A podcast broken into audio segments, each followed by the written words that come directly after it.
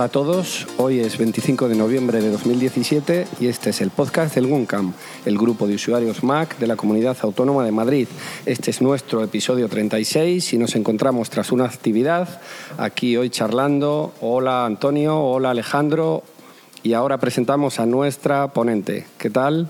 Muy bien, pues aquí estamos, otra vez grabando, ya hace mucho tiempo no venía por aquí y contento. Yo también, hola, ¿qué tal? Después del último falta que tuve, ahora ya vuelvo a, a la carga. Hoy nos encontramos con Pilar, que nos ha dado una charla sobre eBooks Author y su experiencia publicando en, en la tienda de Apple. Hola Pilar, ¿qué tal? Hola, ¿qué tal? ¿Qué tal ha ido todo? Bien, Cuéntanos. como siempre, en familia. Muy bien, has venido a hablarnos de la experiencia hace cuántos meses que publicaste tu libro Pues el verano pasado, hace, hace ya un añito más. Y cómo ha sido la experiencia después de todos estos meses, eh, cómo, cómo lo viviste y cómo ha sido después de estos meses de reposo el tener un libro publicado. Pues la verdad es que lo recuerdo como una experiencia súper divertida y súper importante. Aprendí muchísimo, eh, me lo pasé muy bien, conocí mucha gente, eh, la gente me ayudó mucho y, y la verdad es que se lo recomiendo a todo el mundo que, que hable de lo que sepa, pero que, que, que, que sé que es una experiencia más. O sea, que tú repetirías, escribirías otro. ahora mismo. Yo escribiría lo que haga falta. Y de hecho no lo descarto, ¿eh? Lo que pasa es que tengo que encontrar tema, claro.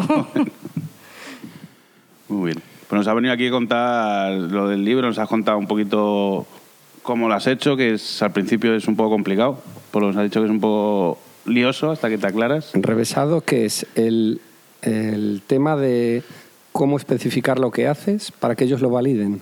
No, eh, a mí lo que me resultó más complicado, por mi falta de experiencia, sin duda, es el tema de, la maquetación del libro. O sea, el programa de AI Books Author es muy fácil de utilizar, es muy parecido a Keynote. Eh, cualquier persona que esté familiarizada con el entorno de Apple en 15 minutos lo tiene controlado. Pero a mí se me hizo un poco difícil pues el no mover una coma y que aquello hiciera que se moviera una imagen y cuatro páginas de texto. ¿Vale? Es ese tipo de, de temas puro, puro de maquetación y de formato. Eso fue lo, lo más complicado. Pero vamos, que eso es por falta, pues, porque nunca habías escrito un libro. Porque nunca, porque Enti- nunca había maquetado un Pues libro. exacto. Exactamente. Entiendo que alguien que sepa un poquito, pues es normal, que no es nada raro. Nada raro. O sea, el programa es muy amigable. eh, con el tema de multimedia que tiene de los widgets es muy espectacular. Y entonces con, vamos, con poquito trabajo que le eches te queda un libro chulísimo.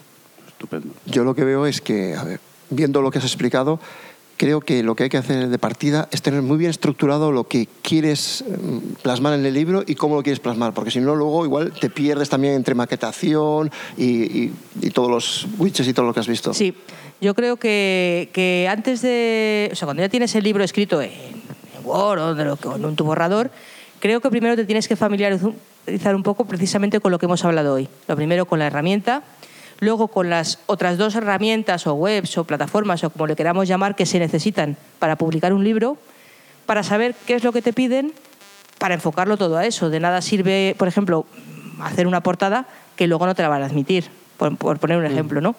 Y entonces, luego lo que tú dices, el siguiente paso es estructurar muy bien en capítulos y secciones tal como las entiende Apple o, la iBooks Store, porque si no, efectivamente te pierdes en tu propio contenido. Claro, es que al final ya te pierdes, no sabes qué vas a poner, dónde, cómo vas a ponerlo y al, fi- y al final se se te hace larguísimo esto, complicado. Exactamente. Y luego, cada cambio que haces, hay más posibilidades de estropear todo. De cometer errores. Cuanto, exactamente. Cuanto más estructurado vaya y menos tengas que mover para arriba, para abajo, etcétera, muchísimo mejor. O sea, es como un Word de esos gigantes que mueves la segunda página y se te va echando todo para abajo. Sí, de los Word además de, de nuestra época. De los antiguos. Sí, exactamente. De estos que de repente movías una imagen y no sabías por qué siete páginas más abajo se había movido un texto. De esos. Eh, cuéntanos, Pilar, eh, el programa Unita Budget eh, lo puede utilizar cualquier persona que, que le inquiete el qué hacer con su dinero. Es muy difícil de usar. No. Es, es muy sencillo de utilizar. Yo cuando di la charla y escribí el libro lo hice convencida porque yo ya la llevaba utilizando mm, un año o dos, le sigo utilizando y, a mí desde luego me ha reportado, he ganado muchísimo más dinero o he dejado de gastar de lo que cuesta, a mi entender. Porque realmente eh, más que un programa es como una filosofía. todos los programas de contabilidad doméstica lo que hacen es que primero gastas y después de gastar apuntas lo que has gastado. Pero si ya no tienes solución, ya te lo has gastado. Ya te- solamente te sirve para ver que no tienes dinero. Eso ya lo sabes viendo el extracto. Eh, Budget lo que hace es, antes de que gastes, mm, ves tus ingresos y los planificas en qué los vas a gastar, teniendo cosas en cuenta que nunca hemos tenido. Por lo menos yo, ¿eh? Eh, por ejemplo, yo estoy en febrero y de repente, pues no sé, tengo en la cuenta 1.000 euros. Digo, ¡fa! Fenomenal, porque me va a llegar aquí la comunidad tal, tal, aquí me quedan 600 para gastar estupendamente. Y no caigo que a lo mejor en julio tengo un pago muy gordo o en noviembre tengo una contribución, etcétera. Y Unit Budget lo que hace es que te, que te hace ir haciendo pequeñas huchitas para los distintos conceptos y ya sabes que lo que al final te quede va a tu cuenta de me lo gasto en lo que quiero, porque eso no te va a hacer falta. Entonces, pues realmente te, te quita muchos disgustos y te hace vivir muy tranquila. Sí, yo creo que ya te hace ver el dinero que vas a gastar. Correcto. Te hace ver todo el, dinero, todo el gasto que tienes anual para repartirlo en los 14 pagas o las pagas que Exactamente, e incluso plurianual, porque tú, por ejemplo, dices, dentro de un año, eh, este año no cambio el teléfono, pero le voy a cambiar el año que viene o incluso el otro. Ya me lo planteo para dos años. Claro, bueno, pues todos los meses ya sé que si va a costar mil euros o lo que cueste para entonces, que al paso que vamos, y pues todos los meses a lo mejor pues meto ahí 60 euros. Exacto. Lo primero, eh, cuando te lo vas a gastar al final no te duele porque ya lo tienes.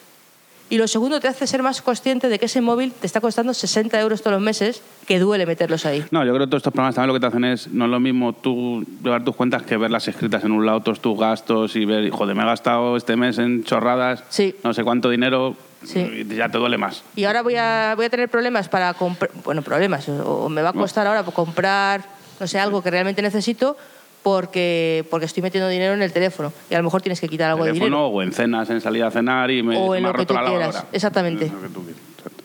Claro que sí. Pero aún así, perdón, sobre el programa, aunque tú mm, anotas lo que prevés que vas a gastar, ¿también después escribes lo que has gastado? Hmm. Sí, sí, sí, claro. Claro, es como, digamos, pequeños presupuestos, ¿vale? Cada partida, digamos, que es un pequeño presupuesto donde tú metes una parte de tu sueldo, luego apuntas lo que has gastado y al final te queda un saldo, negativo o positivo. Tú imagínate que yo, por ejemplo, tengo ahorrados para las vacaciones eh, mil euros. Todos los, meses, todos los meses he metido 100 y al final me lo va acumulando y llega agosto y tengo ahí mil euros en esa partida, digamos. Llegan las vacaciones y me gasto 600. Pues ahí me quedan 400 que los meto donde me dé la gana. Yo, pues no me lo he gastado en esto, me lo voy a gastar en lo que sea. Pues los cambias de partida y ya está. Lo mismo al revés. Eh, llegan las vacaciones y me he gastado 1.200. Cuando yo contabilizo ese gasto real, ahí faltan 200 euros. A ver de dónde los saco. Los tienes que mover. Hay que moverlos de otro sitio. Te Porque tienes que aquello tiene que cuadrar. Claro. Y eso, en la realidad, no lo hacemos. Claro. Y ahí sí, ahí eres consciente de que esos 200 euros de más que te has gastado te va a suponer que ese teléfono que te tenías que comprar lo vas a tener que atrasar un mes. Y en tu opinión, Pilar, el programa, en el cambio que ha tenido a suscripción, ¿ha ganado, ha perdido? ¿Crees que le ha hecho más impopular? O... Yo creo que ha perdido, sinceramente. Porque antes era más vía aplicación, ahora más, más vía web. Y no creo que el modelo de suscripción le haya aportado realmente nada. A mi, a mi entender, ¿eh? Yo soy fan y lo pago y lo seguiré pagando. Y, pero no, no creo que haya venido acompañado de, de un servicio o de Claro, es que una mejora que lo justifique. El rollo está en lo de confundir un servicio con una aplicación. Correcto, exactamente. Es que no es un servicio, no, No. me sirve en nada. Me das una, una aplicación que yo te pagaría, te pago, te cueste lo que cueste, pero Exactamente. no me das un servicio para tener que pagarte todos los meses. Yo creo que ese es el matiz, que, que no es un no es un servicio. O sea, yo, por ejemplo, un servicio lo puedo entender, no sé, más tipo Netflix, Dropbox o un Netflix, o uno que todo- a mí me ofrece un servicio que se va actualizando. Esto no, esto es una aplicación. A mí no me ofrecen... No, y que unos servicios que tienen unos servidores, que tienen tal, que tienes que Eso lo entiendo. Pero eso es una pero, apli- claro, pues- pero aquí me está dando una app, no es Claro. como... un- bueno, pero, Claro, pero bueno, todo eso es- apunta a eso, pues ahora mismo Sí, todo sí, el mundo claro. apunta a lo mismo. Yo veo, por ejemplo, también con respecto al libro, eh, te lo tienes que plantear también como, al ser interactivo, como una forma de cómo también lo utilizas tú, para que no parezca un manual mismo de- del, del propio programa, ¿no? O sea, Claro. darle un poco de aire. Claro, eh, es precisamente la, la ventaja que yo le encuentro a este tipo de libros, que no es el típico manual, libro, rollo, Eso, eso, eso. sino que tú ahí le puedes aportar un, un valor como autora Claro. eh, muy interesante, sobre todo en temas manuales, porque claro, si escribes una novela, pues hay poca historia. Claro. No llama la atención. Claro, pero lo que tú dices, si yo escribo un libro, pues donde está la gracia en que es en el vídeo en el que yo explico exactamente cómo hacer esto, o en la imagen interactiva, o, o en, en todo lo que puedo aportar, o incluso que mete un clip de vídeo, que en mi caso no procede, pero bueno, eh, puede haber, por ejemplo, imagínate un libro sobre planetas, pues toda la cantidad de contenido que ahí se puede meter. Luego está la parte, eh, lo que es mm, burocrática, ¿no? Que, que ahí, la verdad que si no tienes ayuda es bastante complicado, ¿no?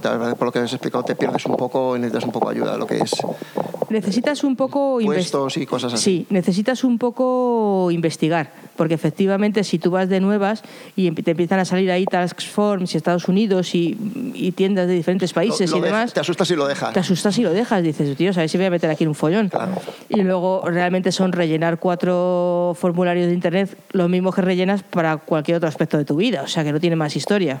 Sí, pero que ni si no hay una guía que te vaya No. guiando diciendo esto es como hay que hacerlo más o menos y que Hay, sepas. hay guías, eh, de soporte de la propia aplicación, pero realmente una guía of- eh, que a ti te diga paso a paso, desde que comienzas hasta que acabas, yo al menos no la he encontrado. Pilar, cuéntanos eh, para todos nuestros amigos, socios y la gente que nos escucha, el escribir el libro, ¿qué te ha reportado personalmente y luego económicamente? ¿Ha merecido la pena el esfuerzo? ¿Ha sido una aventura? Sí, o han, o han ganado los de alrededor más que tú. Bueno, eh, vamos a ver. eh, se gana para un capricho, ¿vale? Este libro, como os he comentado en la charla, pues yo creo que lleva un año y pico puesto a la venta y más o menos puedes ganar lo que vale un iPhone, ¿vale? En torno a a lo mejor a 800, 1000 euros para un nivel de, de ventas así. ¿Si merece la pena? Sí. Sí merece la pena porque, porque a mí lo que más me apetecía era escribir el libro, realmente. Y luego, por supuesto, claro, si hubiera ganado millones me hubiera gustado mucho. Pero no, no, no era un dinero con el que contara, ¿vale? Eh, yo creo que ganar dinero en la iBooks Store con un solo libro es prácticamente imposible. Con un solo libro. O sea, que hay que dedicarse a, Sí. a esto casi Claro. a tiempo completo. Porque... También depende de la temática. Esta temática es un poco más complicada como para hacer un, que pretenda uno ganar mucho dinero. Exactamente. Eh, claro, eh, si tú escribes, por ejemplo, una novela, pues yo creo que ganas más en Amazon. Yo est- esto lo veo sobre todo para libros más, más tipo manual. Eh, y ahí, pues efectivamente tienes tu público, porque los libros sobre temas que todos conocemos ya están escritos. Claro, pero yo creo que ahí está Espera, lo bueno. espera. Que no estás todavía. Eh, ¿Ahora? ¿Prueba? Hola. Sí, ahora. Ahora, vale, Vale. pues, que hemos tenido un fallo técnico. No pasa nada. Que yo creo que esto ha venido súper bien, lo del iBook Store y lo de Amazon, para gente, por ejemplo, como tú, Sí. que nunca se había planteado poder tener un libro y saber de un tema, poder tenerlo. bueno, es que antes Era imposible. Era imposible. es que Era imposible, tenías te- que pasar y entrar a las grandes editoriales Claro. y era Claro. muy difícil. Pero que te nadie, por ejemplo, un ella, un libro sobre una aplicación tal, no te vas a plantear irte a una editorial a decirle, públicame esto, que te van a decir, ¿a dónde? ¿Para, Que quién? ¿Para de- 100 personas te voy a publicar? esto?". Exactamente. Eh, Eso para empezar. Lo segundo, pues que te- yo creo que te requiere más conocimientos del mercado, etcétera. Y luego por libre, yo creo que era prácticamente imposible. Claro. Porque a ver cómo lo distribuyes, cómo lo cobras, o lo distribuyes gratis, haces un PDF. Sí, lo cuelgas en un foro. que también lo hace. Que hay gente que claro, también lo hace. Pero una vía de distribución, digamos, esto no, no Es que existía. yo creo que esto para el que ha escrito libros, el que escribe novelas y tal, es otra cosa más. Exactamente. Es otra cosa más que ha salido donde puede sacar algo más de dinero de lo que ya sacaba. Pero esto abre el mercado a otra mucha gente que sí puede, a lo mejor no vivir de esto, pero sí esto y una charla y un no sé qué, apoyándose todo en mi libro, sí puedo llegar a vivir de Sí. este tema. Sí, además es que esto yo lo recomiendo incluso para libros y hasta para no venderlos. Sea, es que realmente da mucho juego esta aplicación. Un apoyo, lo que te digo. pues, Claro, o sea, tú tienes una colección O sea, de recetas. crearte para ti manuales. Claro, pues te haces ahí un- una colección y te queda estupenda. Yo sé que con eBooks Author tú puedes hacer a nivel educativo. Imagínate un libro que va a tener varios capítulos y los chavales, después de que tú lo hayas subido a una plataforma, se van descargando capítulos que tú vas actualizando y a ellos se les van actualizando. Claro, en, un colegio, por ejemplo. Hay tú- colegios tú que te creas tu propio libro del colegio para tu propio Sí. material, exactamente. Eso es, es una buena idea. Tiene muchísimas, muchísimas aplicaciones. Al final, ¿en cuántas plataformas estás, Pilar? Mm, Yo estoy en iBooks Store y en Amazon, en- para Kindle. ¿Y el contacto con Apple, eh, cómo fue? ¿Te escribía una máquina? ¿Te escribía José Antonio Apple? ¿Quién te escribía? A mí no me escribió nadie. Yo me... Es decir, cuando tú mandabas tu libro... Nada, yo mandé nadie el libro, en la propia plataforma decía libro enviado, pendiente de revisión, y me llegó una notificación y me dijo libro revisado a la venta. Ya está. Fin del contacto con Apple. O sea, muy frío, muy frío todo, ¿no? Muy frío, sí, ni me dieron la bienvenida, ni, Ni un abrazo, nada, ni, ni un nada, abrazo, ni nada. ni. Luego, lo, lo mayor, lo que ma- mayor beneficio ha reportado, claro, es, es Apple, no Amazon, ¿no? Vamos a ver, yo creo que reportó también más, más beneficio Apple por el público al que iba dirigido y el público que, que- al que yo se lo ofrecí, digamos, o que primero lo conoció, que fuisteis todos los vaqueros. Claro, el libro ten en cuenta que viene de una charla que yo di en el Guncamp, donde yo empiezo a hablar del libro es en el Guncamp y en Twitter y demás. Eh, entonces, al final, es el primer público. Cuando yo publico en Amazon ya ha pasado un mes o dos. Ya la gente que le interesa y tal lo, lo ha comprado Sí, en el Bookstore. el que lo quería ya lo tiene. Exactamente. Si yo lo hubiera publicado en Amazon, pues quizás a lo mejor hubiera sacado el mismo beneficio Es de Amazon. Quizás es un libro más hecho para el tipo de libros de, de- de Apple, de, como es, que en sí que para un libro de yo también, Kindle, ¿no? yo también creo que es por la multimedia. Tú Sí. el- Por eso por el multimedia me refiero a eso, que es un libro más hecho para un iPad. Un ejemplo de cómo se hace esto en el Kindle al final es más que es para un reader, que para un reader no es... Eh, yo creo que las dos plataformas tienen sus, sus ventajas y sus inconvenientes. Efectivamente, en la iBooks Store le aporto un, un valor de multimedia, que tampoco es que fuera así una, una barbaridad, pero bueno, sí que es verdad pues que, que tienes ahí ciertas cosas y más que se le pueden incorporar.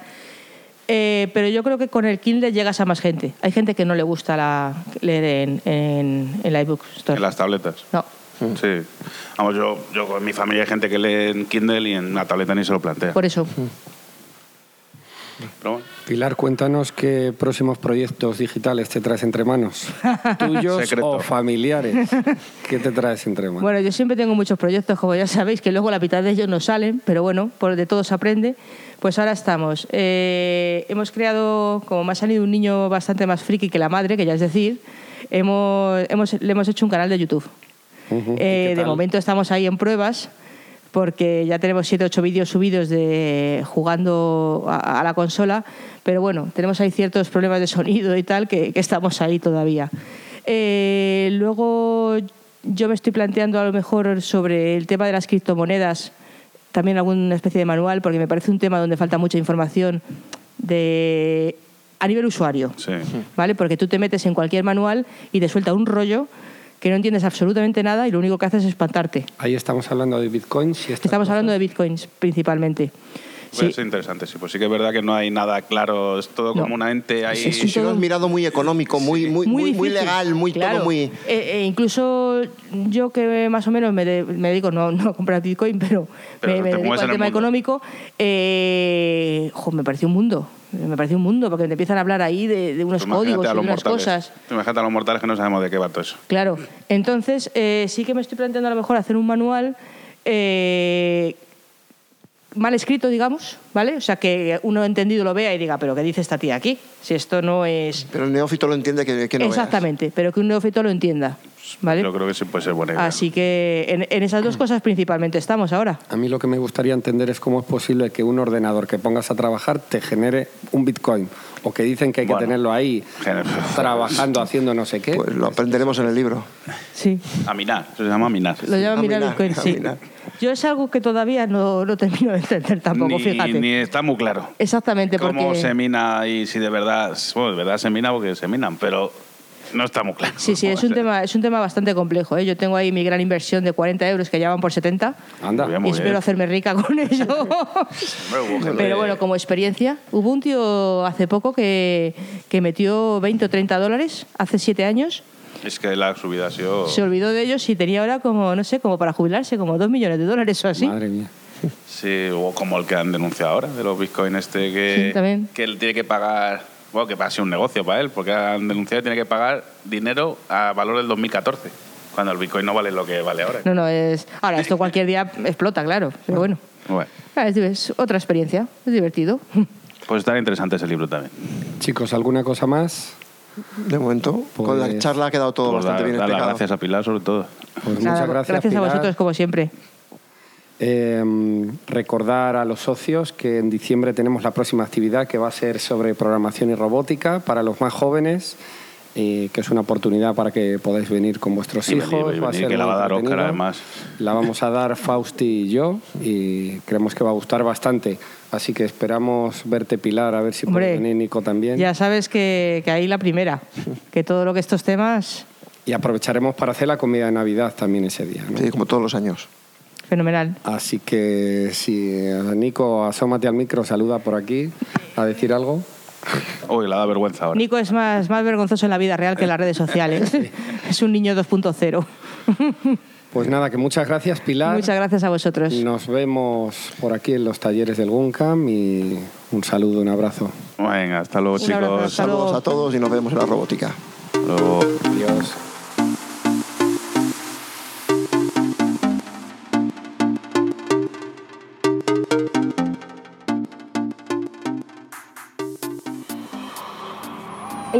Usuarios Mac de la Comunidad Autónoma de Madrid no se hace responsable por las opiniones de sus socios o invitados que hablan siempre a título personal.